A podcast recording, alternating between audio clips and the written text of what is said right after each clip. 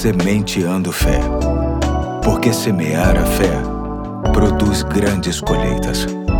Olá, aqui é o Pastor Eduardo. Hoje é quarta-feira, dia 11 de outubro de 2023 e te convido a caminharmos um pouco mais na série Mudar é Preciso e Você Precisa, lendo o texto bíblico que se encontra em 1 João, capítulo 5, de 1 a 3, que diz: Todo aquele que crê que Jesus é o Cristo é nascido de Deus. E todo aquele que ama o Pai, ama também ao que dele foi gerado. Assim sabemos que amamos os filhos de Deus amando a Deus e obedecendo aos seus mandamentos. Porque nisto consiste o amor a Deus, obedecer aos seus mandamentos, e os seus mandamentos não são pesados. Hoje quero pensar contigo sobre a rebeldia, ou seja, a qualidade da pessoa que não obedece ou que se opõe a uma autoridade que, no caso aqui, trata-se da autoridade de Deus. Saiba que este é um problema antigo. O primeiro pecado foi um pecado de rebeldia em função de Adão e Eva terem desobedecido a ordem direta de Deus de não comerem o fruto proibido. A Bíblia Sagrada nos traz vários avisos contra os desobedientes e indica claramente que os rebeldes hão de sofrer consequências negativas mais cedo ou mais tarde. Pode ser que muitas pessoas se comportam como rebeldes, desobedientes, por não conhecer os valores e mandamentos de Deus, mas infelizmente muitos sabem bem como devem proceder e o que devem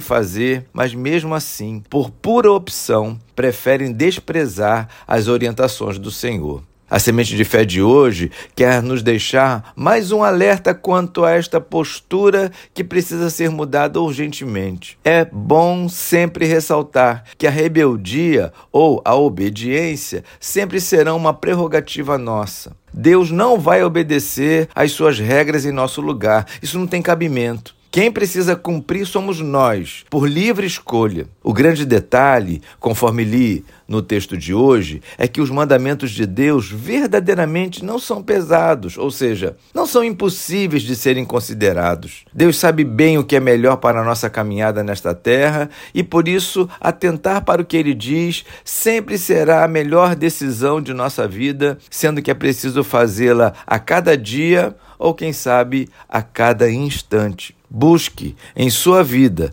localizar em que área você tem se comportado com rebeldia diante de Deus e procure o mais rápido possível mudar isso. Será bom para você e para todos que estão perto de você. Hoje eu fico por aqui. Tenha um dia de pura obediência a Deus e até amanhã, se Deus quiser.